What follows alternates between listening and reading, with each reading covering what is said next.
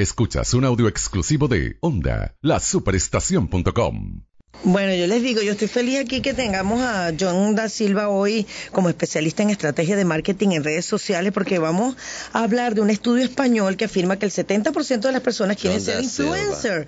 John es una Da- nueva perdona, ocupación. Pero John Da- eh, que tenemos allá a John da Silva, la gente que, bueno, nos van a hablar de, de, de, de frutería. Sí, de panadería. haciendo una ¿no? innovación de producto. No, pero yo digo que estaba feliz porque Toto me estaba enseñando a utilizar eh, Mm. el CELE Ah, para pagar importantísimo. CELE. Estamos sabía celeando el CELE, día de pero hoy. Estamos, estábamos celeando. Eso es una innovación importante porque es la evolución de la transferencia y el uso del dinero sin el dinero como lo conocíamos. Pero ¿qué es lo que me ¿Cómo dijiste? es? ¿Qué es lo que me dijiste, John, de, de qué es lo que hace falta para tener cele? Dinero. Demasiado clave. Porque a veces, bueno, lo sabes utilizar, pero bueno. Sí, bueno. No, Pero tú dices que eso es una evolución. Repite otra vez eso. todo este tipo de cosas, todo lo que es uso de transferencias digitales, todo lo que son app- apps de pago o plataformas de pago, lo que está haciendo consecutivamente es que dejemos de utilizar monedas y billetes, Mm. que ha sido el dinero que conocíamos en nuestras cabezas. Y, y escuchaba hoy un- una persona hablando sobre este tema y decía algo que me llamó mucho la atención, que decía que Suiza fue la persona que, el, el- el país que creó las monedas y los billetes hace eh, cientos de años, Sí. bueno, como 150 años, y tal vez es el, es el primer país que tiene la visión de eliminar totalmente las monedas y los billetes del, del uso Imagínate. diario. Y nosotros, por circunstancias O sea, distintas, estamos cerca de eso, sí. Estamos cerca totalmente de eso, porque tenemos una circunstancia. Sí, ahí está Aquí María está Marisabel Mérida. Párraga. Ah, yo, Es que estoy yo iba a subir el rol ahí de, de- del párrago, pero si está Mari. John, Yo ven acá. Este, eh, tú lo que estás narrando es como aquí nos hemos adelantado el tiempo. Yo no sé Claro. ustedes critican tanto. Eso de no tener efectivo, pues tú dices. Claro. Que Marisabel dice que te estás adelantando. Dice, nosotros en Venezuela nos estamos adelantando. Claro, utilizamos la, la- la- cambiamos la crisis por innovación. por innovaciones tecnológicas. Pero una pregunta, John, por ejemplo, por ejemplo, Cele, ¿cómo, cómo hace su dinero? Porque Cele no cobra comisión en, en, el, en la En las transferencia que estás transacciones. haciendo y cómo, cómo o sea, ¿Cómo- si yo soy el, si yo soy el señor? Cele, que le digo a la señora Cele cuando llega a mi casa y que "Ay, no hicimos nada, pero somos famosísimos. Claro, ah, ya te voy a, voy a tratar de conectar a ver. Ok. A ver. Eh, ¿Tú tienes Cele? Sí, Abriste el Cele. sí, ¿Dónde lo hiciste? En En la compañía banco. que puede ofrecer Cele. claro. Entonces tú tienes la necesidad de tener un producto de esa compañía. Ajá. Entonces para tener Cele en esa compañía creas un producto como una cuenta corriente y depositas tu dinero. Ok. Y tienes tu dinero allí y esa compañía utiliza el dinero para hacer eso solamente por tener Cele. Entonces son productos de valor agregado que hacen capturar clientes y Es como capturar los negocios. beneficios de un banco normal y Claro. corriente aquí en nuestro Entonces, país. pues. si probablemente, imagínate la cantidad de personas en Venezuela que no tú considerarían, por ejemplo, Bank of America para hacer una, para hacer su compañía de donde tener el dinero, pero ahora sí lo hicieron y la tienen allí porque ofrecen un producto como Cele para hacer transferencias y Claro. pagos. Entonces es un producto de valor que captura clientes por el uso de ese producto. Qué buena explicación. Es verdad Todo que la sí. señora Cele debe estar No, la feliz. señora Cele dice, No es la señora para que te chupes esa mandarina de lo millonaria que estoy yo. La señora Cele está forrada. Mira, muchacho, pero una pregunta, una pregunta en relación a- al CELE. ¿Es verdad que aquí en Venezuela no se puede bajar la app? Sí. Sí. Eh, Sí se puede bajar la app. El, el- el app eh, de- Yo creo que tú tienes Es la del app banco. La del banco, claramente. Por la altura. Claro, pero es que a mí me dijeron que, a ver, que, que si tú no, no, a ver, que por ejemplo en, en Venezuela tú no puedes bajar la app de del Banco of America, por ejemplo. No, si No, Toto me estaba enseñando Sí, ahorita. yo se la acabo de. Una clase Por magistral. favor. me dio. Mari, tu, Toto, te voy a llevar mi celular. Tu problema es que no te acuerdas de la contraseña de Apple como todas las señoras de este país. lo que puede pasar- se acuerda de, de la contraseña de Apple. Lo que puede pasar es que el app de Bank of America está en el store americano y no está en el store de Venezuela. Y por eso esa confusión que puedas que, está- que estar comentando que si tú te metes en el, en el store de apps para Venezuela logueado como de Venezuela y venezolano te, te aparece un store de apps y ese store Exacto. probablemente no tiene el store de Bank of America Sí. Lo que sí veo que están limitando es el envío de cheques. Tú sabes que tú podías enviar cheques por fotografía. sí Eh, eh, en Bank of America, por ejemplo, pues ya te dices, hay ciertos países que no dejan. Si usted quiere mandar su cheque, ya envíelo por, por correo. por correo el cual tiene también otra implicación pero es que yo creo que ya el cheque realmente Bueno. está en un, en un total desuso recuerdo una compañía bancaria que hizo una campaña eh, relacionada a este que se llamaba el cheque cheque que me dio mucha risa en su Sí. momento Pero El lo año que, pasado yo creo lo que me da risa pasado. es que, eh, bueno, no voy a decirlo. ¿Tú te acuerdas cuando te devolvían el cheque por defecto de firma? que es que qué flojera, de verdad que los bancos. No, no, mentira, no podemos hablar mal de los bancos porque estamos buscando patrocinantes, la verdad. Pero tú sociedad. sabes- Cualquier tú- banco es bienvenido. Tú sabes que no, eh, a mí me- no me devolvían por la firma, me lo, me lo devolvían por fondos. Bueno, claro, fondo insuficiente. ¿Qué te digo? Era, era lo más frecuente que me pasaba, la verdad. A ver, John, estudio español afirma que el 70% de las personas quieren ser influencer, una nueva ocupación. Esto realmente está como en tela de juicio también. No todos somos O influencers. sea, que yo soy influencer. Pero tú sabes que justamente es una de las cosas más particulares de lo que está sucediendo, que mucha gente entendiendo cómo se está haciendo el comportamiento de la comercialización de las comunicaciones, al estar en redes sociales, entiende que en algún momento puede eh, eh, ser parte de ese entorno económico de ser comunicador de una marca. Y el dato es sorprendente, o sea, me sorprendió porque 7 de cada 10 personas que están en plataformas sociales entienden que pueden vivir o pueden comercializar sus contenidos en redes sociales cuando en la, en la realidad no va a suceder. O sea, va a suceder que un porcentaje muy pequeño de personas van a estar allí. Y tienen expectativas, cuando le preguntas más concretos, tienen expectativas reales eh, de eh, cobrar entre 150 y 1000 dólares por eh, cada post que hagan para una marca. Eso en mercados más desarrollados. Pero en mercados como el nuestro, uno entiende Sí. que el intercambio es como que la plataforma que todo el mundo entiende que puede utilizar y hacer para eh, potenciar su poder comunicacional en redes sociales. Pero, por ejemplo, aquí en Venezuela, este, ¿cuánto puede ganar un, un influencer? ¿Cuánto está ganando lo- lo- Eso- las eso- personas eso- que se están comercializando aquí? Eso es eh, tremendamente subjetivo porque mm, hay muchísimas marcas. A ver, hay que primero que reconocer que cerca del 40 en ese mismo estudio dice que cerca entre 45 y 50% de las personas reconocen haber consumido algún tipo de producto o servicio por una recomendación de una persona que sigue en redes sociales. Es decir, la influencia tiene impacto.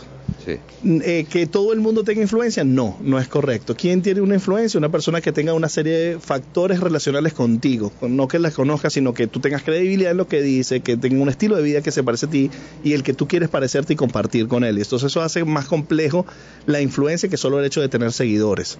Porque tú puedes tener muchísimos seguidores, pero no necesariamente tienes influencia. Porque no, o sea, O por sea, que ejemplo, no necesariamente el número de seguidores es el, es el, el número dato básico de un influencer. Absolutamente no, aunque sí es el que reconoce la industria como el dato básico, ¿no? Pero no es porque, por ejemplo, una cuenta eh, que sea anónima, por ejemplo, que no tiene una identidad, que tiene un millón de seguidores, esa cuenta no necesariamente influencia a, a nadie. Una cuenta probablemente que tiene 5 mil seguidores, que es una persona que tiene eh, expertise, por decir algo, en la recomendación financiera, esa persona puede influenciar a alguien por, por, su, por sus credenciales, su trayecto, su información. Es decir, el número de seguidores no determina la influencia. Pero en esta etapa nueva de la evolución de la comunicación, el, como la mayoría de las compañías entienden eh, el proceso de influencia, el primer variable es los seguidores. Pero para nada los seguidores determinan la influencia. No. No, porque, o sea, por ejemplo, que pues, yo pienso en mi cuenta personal, pues las veces que yo he cobrado publicidad, este, eh, eh, o sea, eh, tiene que ser algo que yo use. Si yo estoy metido en un gimnasio, que yo soy un firifiri, con una barriga, a mí me van a decir, mira, es- esto estuvo mal pagado, pero si yo estoy eh, con- haciendo fotos de tortas, comiéndome una torta, pues bueno, la gente sí me para. Es, lo que pasa es que ahí estás hablando de la afinidad del contenido con la afinidad del contenido que tú produces. Y no necesariamente eso todavía se traduce en influencia. Lo que se puede traducir en influencia, por ejemplo, es que cuando una persona tiene mucho contenido que te da cierta autoridad e identidad sobre el tema. Ejemplo, eh, para ese, ese tema que estamos hablando allí, cuando nosotros vemos a Sacha Fitness en redes sociales, este, sentimos que ella tiene una identidad y unas credenciales para hablar de lo que habla. Sí. Porque es una persona que tiene una carrera, tiene una trayectoria, eh, ha, de- ha hablado muchísimo sobre el tema, muestra conocimiento y para un grupo de personas definitivamente Sasha Fitness es una influencia de cómo comer bien. Ok, estamos conversando con John Snack, eh, John Da Silva, especialista en estrategias de marketing en redes sociales. Tú decías hace unos minutos, John, que para nada los seguidores determinan la influencia. ¿Por qué entonces las marcas buscan el número de seguidores para, eh, por ejemplo, comercializar sus productos con lo que ellos presumen que son influencers porque tienen muchos seguidores? Yo quiero saber por qué yo gano menos que Albita, por ejemplo.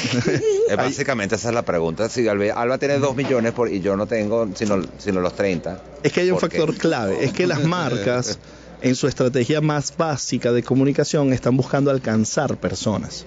La teoría de la comunicación publicitaria dice que a mientras más personas alcances con un mensaje, eso puede aumentar tu nivel de recuerdo de marca, ese aumento de nivel de recuerdo de marca aumenta la probabilidad de compra y en consecuencia aumenta la venta. Entonces, el tener muchísima gente concentrada o convocada supone que es más atractivo porque una marca le va a hablar a mucha gente. Por ejemplo, en la, en la época de la televisión abierta masiva, el punto de rating más importante era en el prime time 8 o 9 de la noche. Las marcas querían estar allí porque es el momento donde más gente está viendo. ¿Por qué las marcas quieren estar en el Super Bowl? Porque es el momento que más gente Claro, está viendo. Entonces, el número de seguidores teóricamente significa que hay muchísima más gente en esa cuenta viendo, pero es que el número de seguidores no significa que tú estés vin- vinculado al contenido de esa persona. Yo conozco cuentas, por ejemplo, que tienen un millón y medio de seguidores y la interacción, la interacción de sus posts son menores que una cuenta que tiene 50 mil seguidores, porque esa cuenta de muchos seguidores, su contenido no tiene atractivo para la gente que lo sigue. Y eso suele ser muy común en personas que llegaron con reconocimiento público a las redes sociales Claro que ya era famoso. que ya era famosa. A diferencia de los nativos digitales que construyeron su masa en digital, que es mucho más engagement el contenido que producen. Porque lo que sucede es que las personas famosas trajeron su fama a las redes y por eso trajeron seguidores, pero no necesariamente crearon contenidos de valor. Las personas que no tenían fama crearon contenidos de valor y por eso adquirieron seguidores. Entonces el nivel de conexión es y- Una adelante, pregunta. John. ¿Y las, los influencers siempre son personas o las marcas pueden ser influencers también? sin duda las marcas también pueden influenciar. Ejemplo, GoPro, por ejemplo. GoPro tiene una, una- un espectro de contenido tan complejo, profundo y de valor que su contenido y su presencia social influencia a un tipo de estilo de vida, a un tipo de cómo yo me identifico con estilo de vida y con consecuencia cómo yo me identifico con una marca. Y por ejemplo está el caso que lo hablamos en algún momento de Lil Miquela. Lil Miquela es un personaje que no existe, pero es una cuenta eh, de Instagram, que es una chica que, eh, creada por realidad virtual y por CGI, y es una persona que tiene vida propia y ella es una influenciadora, pero no existe. Impresión. Como, Sí. como Betty Crocker. Sí, que nunca existió. sí. Y la usaban como que la, perfecta ama de casa para, para cocinar. Y entonces no necesariamente puede ser una persona. Lo que sí es un factor determinante clave es este que debe desde conectar personas, influenciarlas sobre todo en el estilo de vida. ¿Qué significa el estilo de vida? El cómo entiende las cosas. Es decir, si yo, por ejemplo, entiendo la vida como Joaquín Sabina lo dice en sus canciones, que luego les comento por qué digo Joaquín Sabina, este, obviamente él influencia mi vida. No necesariamente es un influenciador de redes sociales, pero yo comparto el estilo de vida que él manifiesta. Entonces, cuando tú compartes el estilo de vida, ahí estás influenciando. Y eso no necesariamente tiene que ver con los Claro. seguidores, tiene que ver con cuáles son los contenidos que tú estás haciendo. ¿Y a qué que público has- le estás Y llegando? ¿A qué compartes el estilo de vida por el mensaje que esa persona siempre te está por el poniendo, por contenido, el contenido. que esa persona siempre se está poniendo. Bueno. Entonces, es más complejo que simplemente el número de seguidores. Porque fíjate, por ejemplo, que la campaña para las elecciones presidenciales de los Estados Unidos, Michael Bloomberg, hoy sale en, en casi todas las cuentas de comediantes e inf- influenciadores, cuentas como Fuck Jerry y todo esto, eh, porque entiende que el mercado masivo de memes pues le pudiese llegar a, a un público Totalmente. más joven. Totalmente, el- el- porque es- un código de comunicación y entonces yo necesito poder comunicarme y conversar con un grupo de personas a través de sus códigos de comunicación, no los míos. Mm. Entonces interpreto, analizo, interpreto eso. Pasó con Baby Yoda, de, Sí. en, en- en- es un caso muy interesante. Disney les lanza una nueva serie. Yoda era el, Sí, el- sí, el de, el de la, de la guerra de la Galaxia. Galaxia. Bueno, sale una nueva serie que se llama The Mandalorian, donde tiene el Baby Yoda, que no había aparecido nunca, y el Baby Yoda fue utilizado como, como meme. Y Disney dijo, oye, quítame el Baby Yoda de los memes, a, la a una de las grandes compañías de distribución de memes que se llama Giphy, le dijo, quítamelo de tu plataforma porque estás usando de contenido mío inadecuado.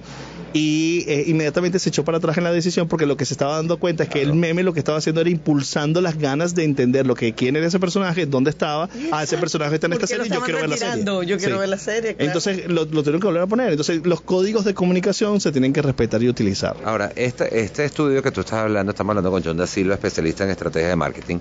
70% de las personas quieren ser influencer.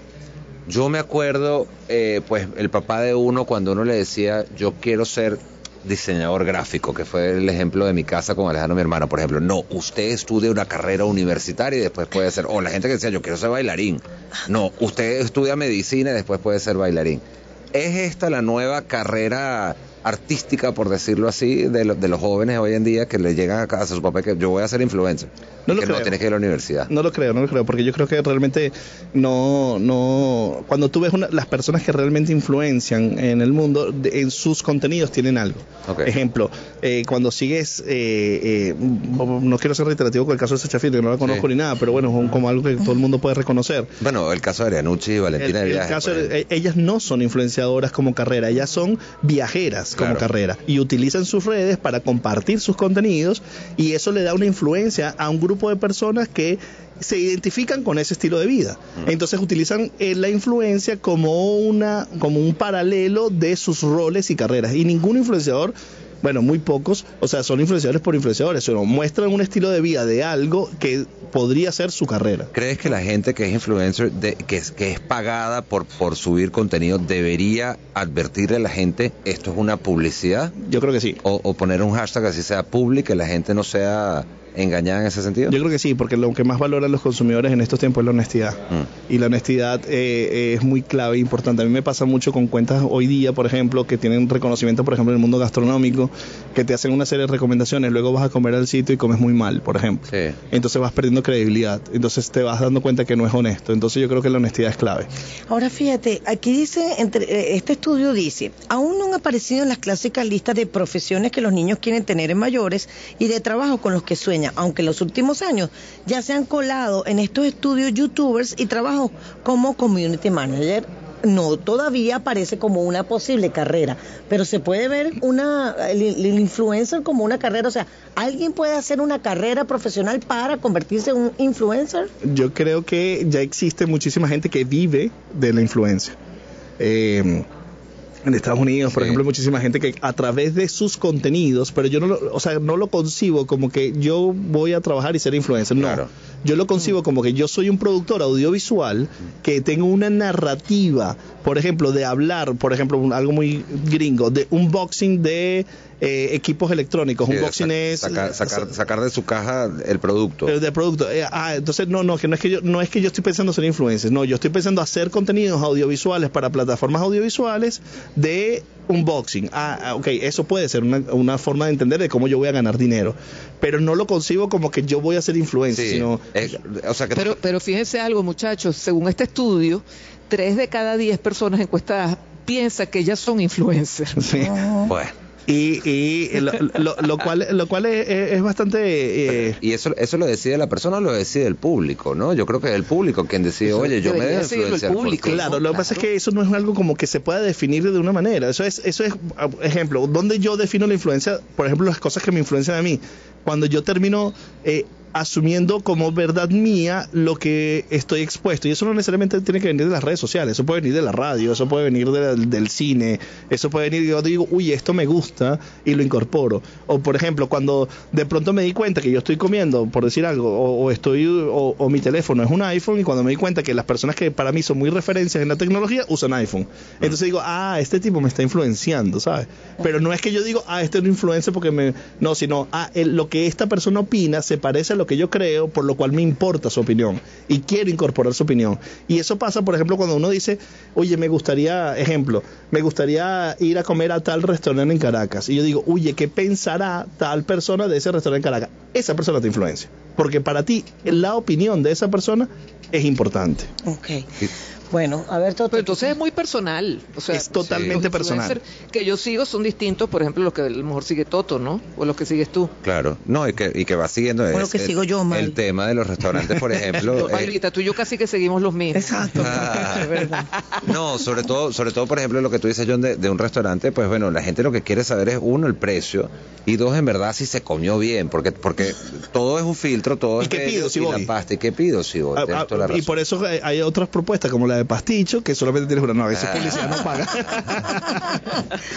Mira, Pero- puede ser pero- que un influencer se vea, este, eh, digamos, retraído a la hora de publicar un contenido, por ejemplo, en un restaurante, ya que están hablando por situaciones complejas en un país, por ejemplo, Sin Venezuela. duda, sin duda. Uno tiene que lograr saber el entorno de la comunicación, porque la comunicación la compone, el efecto de la comunicación la componen que la idea que lo que estás proponiendo sea buena, la conectividad, que llegues a la gente, pero también el momento. El momento adecuado para la comunicación es muy importante. Y puede ser, puede ser, si el momento es inadecuado, puede ser más bien un mensaje de rechazo total. Y, si, una marca quiere contratar a un influenciador, eh, le, da intercambio o sientes que debería haber como una compensación económica? Porque Eh, es un trabajo, sin duda. Sí, yo, yo tengo mis puntos de vista este, sobre esto y creo que eh, cada quien define cuál es el precio de, de sus contenidos y, de la, y de su audiencia y de sus, de sus cosas. Creo que las compañías que contratan personas es lo que le deben de dar justo valor porque pasa que hay gente que no cobra y que da mucho a la marca cuando, cuando lo hace. Hay gente que cobra y da lo que beneficio Sí. que cobra, pero también suceden marcas que pagan por servicios que por supuesta influencia, que esa influencia realmente no sucede. Oye, pero yo, yo allí creo que- que retomo lo que estaba preguntando Toto. Yo creo que ahí lo más honesto sería decir esto es publicidad. Sí, Sí, ¿no? siempre. sí, totalmente. La honestidad es lo más importante, lo más, más importante en tiempos de redes sociales. Y lo que pasa es que y también existe un, un recelo entre, lo- entre los influenciadores de, de no divulgar sus costos. Pues este, mira, se cobra, eh, aquí en este país se está cobrando desde 50 dólares para arriba por, por imagen, por foto, dependiendo de, dependiendo de, de quién eres. Este, si, Sí. si eres una cuenta pequeña o si eres una cuenta tipo Norqui Batista, pues cuánto, cuán- y cuál es el paquete de fotografías y, y videos. Lo que pasa es que insisto que lo- insisto que a mí realmente, o sea, yo como como en este lado de agencia, a mí no me importa lo que la persona dice que cree que cobra. Yo lo valoro por otro efecto, o sea, es decir, no solamente cuántas personas lo siguen, sino cuál es realmente el impacto que puede tener, porque te digo, hemos tenido ¿Y publicidad cómo mides ese impacto, John? Claro, porque tú, por ejemplo, ves eh, eh, lo que decía, hay una persona que tiene un millón seiscientos mil seguidores y Sí. dice y puede querer cobrar lo que quiera, pero cuando pone una comunicación tiene una visualización muy baja. Entonces, ¿cómo mides el impacto? El impacto lo mides por lo que llaman en la industria del mercado, y no me quiero poner muy técnico, por el KPI, que es el, o- el, el objetivo que tú determinas para una campaña. Y ese objetivo puede ser por reproducciones, es decir, cuántas veces vio mi video en tu feed las personas que te siguen, o por clics, o porque la gente llegó a mi site, o porque la gente llegó a mi site y compró, o porque la gente llegó a mi site y se suscribió. Entonces, dependiendo del objetivo que tú tengas como campaña, es que lo mide. Y tú puedes tener, lo he visto yo, eh, gente que tiene un millón doscientos mil seguidores y pone una publicidad y llega una persona a tu site.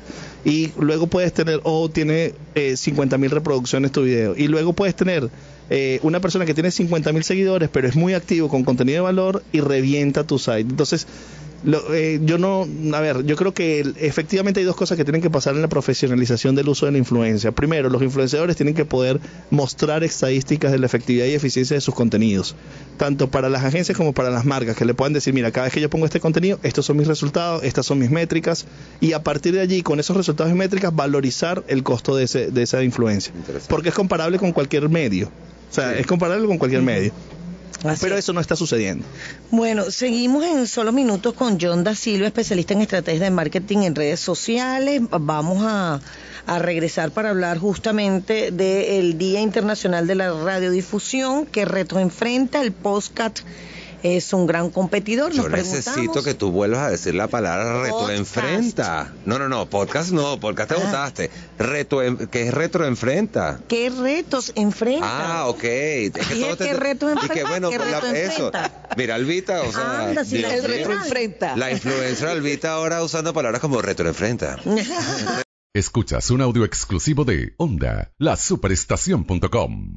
Nosotros seguimos con John Da Silva, especialista en estrategias de marketing en redes sociales.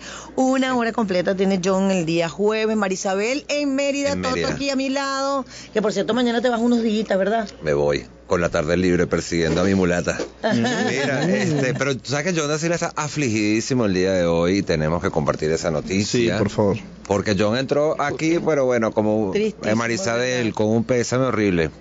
¿Qué pasó, ¿Pero por John? Silva? ¿Por? Oye, porque mm, hay personas que realmente, o sea, que, que tienen un poder de influencia tan fuerte que llegan a relacionarse con uno como definir el estilo de vida y sin conocerlos. Entonces, bueno, el día de ayer cumplía años Joaquín Sabina, que es mi un gran amado, Ídolo. este, y eh, cantando en concierto en Madrid, se cayó de dos metros, se fracturó el hombro y tuvo una operación por un derrame cerebral. Ay, Dios mío, ¿cómo está ahorita? Que no se sabe, John, si fue que se cayó por el derrame o, este, bueno, o, o- o se cayó. Y, lo, este, y fue una la- la- consecuencia. fue una consecuencia. Exacto. horrible eso. Y Exacto. Bueno, nada, fue- además era un concierto que estaba dando con, con Serrat. Con Serrat, sí. Y después salió él con Serrat, lo llevó como en una silla de ruedas, tuvo que salir ante el público y le dije, mire, yo no, o sea, estoy no puedo bien. más.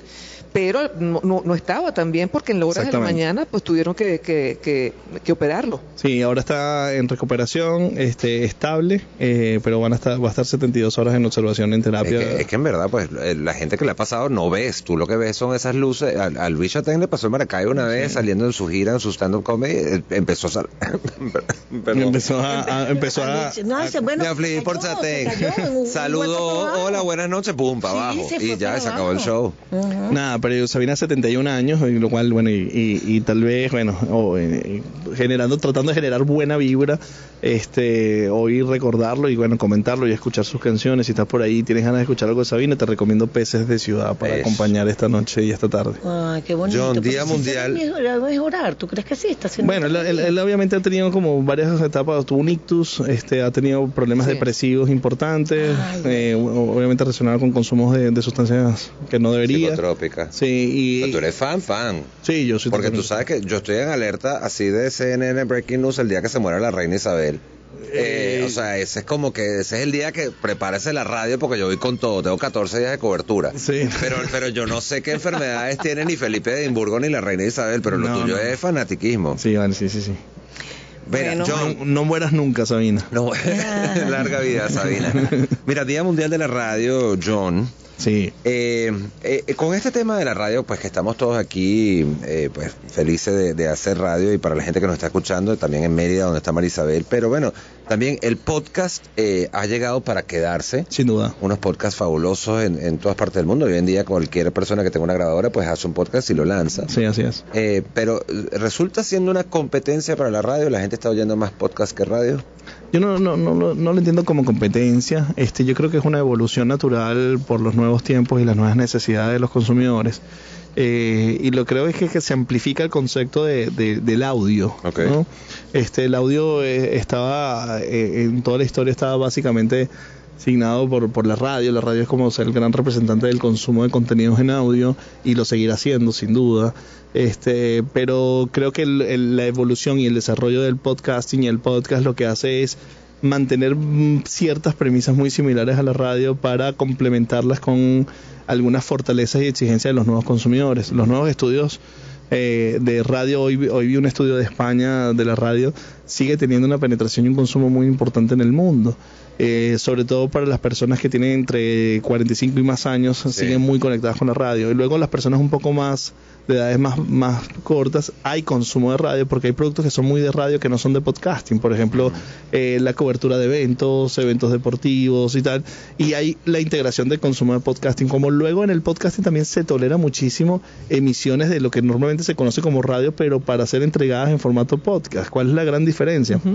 La gran diferencia tiene que ver con la capacidad de accesibilidad a esos contenidos en demanda del consumidor, es decir, cuando el consumidor quiera consumirlo. Ahorita ustedes nos están escuchando porque nosotros estamos de 6 a 7 eh, en, en esta hora.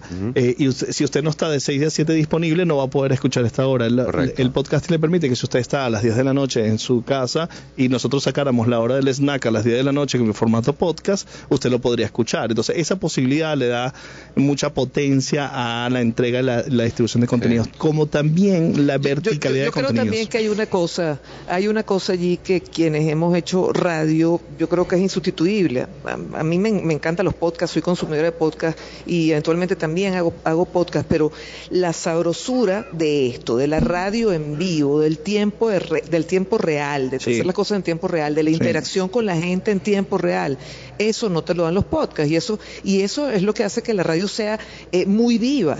Totalmente, totalmente. El, el- el- el en vivo, el momento que está sucediendo, esta persona está viviendo y respirando el mismo instante que yo estoy instante, es una magia que en la radio tiene todavía como, como una presencia Sí, indudable. Y un atractivo, que tú sabes, te enteras de que, mira, pasó tal noticia.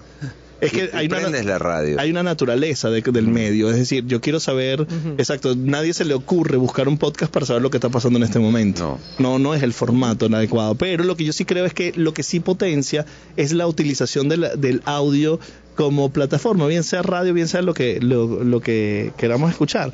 A mí me llama muchísimo la atención, por ejemplo, lo que hace la cadena SER en España, que es una, una de las radios más importantes, que casi todos sus programas y sus contenidos luego lo digitalizan y lo convierten en formato podcast, pero casi que en, en tiempo real. Entonces es la radio en podcast, que eso está bien. Hay gente que dice, no, pero radio es radio, podcast. No, no el podcast no es más que un audio distribuido en RCS. RCS es una, simplemente una tecnología de distribución en muchas plataformas. Porque, por ejemplo, Onda, eh, pues las entrevistas que hacemos aquí en la Alta Sociedad eh, se, se, cortan y se pasan a la página web onda, eh, ondalasuperestación.com. Y la gente que de repente pues quiere oír sobre el caso de Morela, la mujer que estuvo secuestrada por 31 años, pues se baja ese contenido. Sí. Pero no es podcast. No es podcast porque no tiene la otra característica del podcast que lo define, que es un audio distribuido en RCS. Uh -huh en ese momento ese es un audio colgado en internet no está distribuido en RCS. Pero RCS, a pesar de que es un avance tecnológico, ¿es un competidor para la radio? ¿Tú yo, sientes que sí? Yo pienso que no compiten los avances tecnológicos, yo creo que compiten los contenidos. Okay. Es decir, realmente si yo quiero escuchar la harta sociedad porque me encanta, a mí voy a buscarlo en el formato que esté, esté en podcast, esté en la radio, esté en como sea. La clave es que el contenido de la alta sociedad sea valioso y sea importante. Y entonces yo no creo que los formatos compitan. A ver, la accesibilidad es un tema relevante, si yo lo tengo disponible en mi celular es un tema relevante, si yo, o sea, hay una cantidad de características tecnológicas que te ayudan al acceso, pero la clave son los contenidos. Hay programas de radio que funcionan muchísimo y van a seguir funcionando a través del tiempo aunque se inventen 1500 podcasts, porque su contenido es de valor. Sí. La discusión y la conversación tiene que estar alrededor del tipo y en la calidad de contenido que yo estoy ofreciendo, no necesariamente el formato y luego el formato, pensar en el formato como vías de facilitar el acceso a las personas a ese contenido. Uh -huh. Esa es la visión que yo creo que deberíamos tener para hacer la producción y la entrega de contenidos. Y yo lo que creo es que el podcast lo que está pensando es la frecuencia de cómo yo consumo contenidos, pero la, la necesidad es utilizo podcast de medio de compañía, la radio es un medio de compañía. Bueno, y, y sobre todo que el podcast tú te va, es como un menú de cosas, o, o, tú entras en una librería y tú dices, bueno, a mí me gustan los libros de carros, entonces te vas a la, a la sección de, de, de, automóviles. El podcast es eso también, yo busco uno de Fórmula 1. Duda. La radio, pues bueno, el, es más el, generalista. el radio escucha tiene que oír lo que estamos hablando contigo en este momento y la única opción que tienes es cambiar a otro día. No lo cambien. No lo hagan. Pero, pero esas son las o sea, la, Claramente, la variedad es esta. Si a mí me interesa hablar de las estrellas y de la astronomía, este, yo probablemente voy a conseguir un podcast de eso. Probablemente en la radio no consigo ese contenido. No. Entonces lo que digo, no lo define el formato tecnológico, sino lo define el tipo de contenido. Es una de las grandes fortalezas del podcasting y del podcast. Y la producción, eh, la producción de, del propio podcast, eh, te, te, pregunto, eh, es hasta qué punto importante, porque hay podcasts que yo he escuchado que son muy íntimos, muy, muy exentos de, de, de, de ribetes de alta producción y son súper atractivos. Sin y he duda. escuchado otros, por ejemplo, los de la BBC de Londres, que son una maravilla y son un, dechado de, de, experticia eh, sonora. Entonces, ¿en, ¿en, qué va eso? Claramente, la, la, la, tecnología detrás para que tú tengas la mejor eh, capacidad y disposición de escuchar el contenido y que sea agradable es importante. Es decir, a, men a mejor calidad de audio va a ser relevante, pero la maravilla es que volvemos, si el contenido es bueno, hay una tolerancia del consumidor a entender que esto es una persona que está en su casa hablando de algo maravilloso con sus recursos y eso yo lo valoro y lo acepto porque es honesto. Sí. O sea, es algo que a mí me interesa realmente escuchar lo que esta persona dice. No me importa que tenga cierto ruido de interferencia. Claro. Sí, que si el contenido es bueno, pues no le, ¿por qué ponerle serpentina? Exactamente. Ah, ah, luego, si puedes hacer contenido bueno y que además tenga una producción impecable de audio, mejor. Ah, bueno, chévere. Pero lo que creo es que nunca debe ser limitante para crear contenidos este, lo que, que, no tengas la mejor versión de la posibilidad que claro. exista. Sí, bueno, es, que no es sean interesante porque ahí en, en, en, pocas palabras podemos decir, John, que la tecnología no está compitiendo con los medios tradicionales, o sea, es dependiendo del contenido, dependiendo de muchas otras cosas más. Sin duda, eh, uh -huh. si, si, no, este, o sea, a ver, la gente va a querer seguir viendo, eh, por decirte, alguna película, aunque existan miles de contenidos en, como en YouTube. Uh -huh. La gente quiere ir al cine independientemente que tenga Facebook en videos. Claro. La gente quiere escuchar radio independientemente que tenga podcast. Entonces, Totalmente. La, la verdad que yo creo que lo que genera el valor es el contenido y eso tiene que ser la obsesión de todos los creadores de contenido en el formato donde estén y luego entender el formato simplemente como vías de distribución. qué maravilla que las personas puedan escucharnos ahorita en la radio regresando a su casa o en su casa y que si luego en cualquier momento nos puede escuchar a las 2 de la mañana, nos quiere escuchar cuando él pueda, después de terminar sus tareas, antes de acostarse, lo puede hacer. Claro. Simplemente le estoy ampliando la capacidad de entrar en contacto con el contenido que estoy haciendo. Bueno, pondremos a nuestra productora Titi González a que se faja hacernos un podcast. Dale, Titi, Porque dale, Titi. encima que nos tiene que conectar con Mérida, tiene que hacer un podcast. Empieza con la hora del snack. Es verdad. Bueno, John, un millón de gracias. Nos No, tenemos que despedir ya. Son las 6.50. La Harta Sociedad ha llegado a su fin y su culminación. Eh, esperemos que Joaquín Sabina Por se Dios, recupere. no me lo rezaremos por ti, rezaremos por él, porque le vaya bien. Y mañana Sí. verás que no es mejor olvidar que llorar por amor. Ay, Dios mío, mañana es el día de los enamorados. Pero eso no lo canta Sabina, ¿oíste? No, yo sé, pero bueno, pero me salió, me salió el verso. Tú, este, bueno, mañana es el día de los esfuerzo. enamorados. ¿Van a salir a comer? Y, sí, y toca, y toca. Sí. Porque si no como, entro en un fasting que no estoy haciendo de 24 horas. Claro. Entonces no, hay que comer aunque sea. Oye, sí. Así es. Bueno, pero que no le regalen el peluche, porque eh, eh, es que yo te digo una cosa, a mí me parece muy cursi el peluche, pero el peluche azul. O sea, cuando te llega un osito, ah, bueno, que eso, eso es lindo, pero que te llegue un, pe- un oso azul así enorme a la oficina, como para echártela de que estás enamorado de esa persona, mándaselo para tu casa, en verdad, el, el osito de peluche azul es No te gusta. Hay uno blanco por ahí en los palos grandes. Sí, no, no, no. En una, en una flotería, en una floristería, perdón, una frutería no. Vi unos osos blancos con unos corazones Eso, rojos, ¿no? no, y si usted, eso lo vi. El azul no, Pero es que el blanco. no, mañana también vienen, hablando de redes sociales, pues bueno, las publicaciones omitidas de mi gordo pichocho, Puchi te amo. Ay, no le diga a mi gordo pichocho, Puchi te amo públicamente, por favor. Ese, ese es problema de usted. Hay que celebrar el amor todos los días. Es, bueno, es verdad, pero listo. No, no, es más, no ponga fotos de su enamorado porque se lo roban. bueno, feliz día de los enamorados a todos. Yo me retiro de la harta sociedad. Esta No, es mi renuncia pero- oficial. No, ¿Te imaginas? favor, ¿Te imaginas? No, no, no, por dos semanas No. pues me- voy a España. Uy. Este, me encantaría decirme que voy a trabajar. Mentira, me voy de vacaciones y punto porque así es la vida. Que es que- pero bueno, me voy. Nos Y- deja, Marisabel. Y los dejo. En, en- No, yo en- sí me quedo. Me- en mañana compañía me quedo también de y de, Mérida. y de Marisabel. Así es.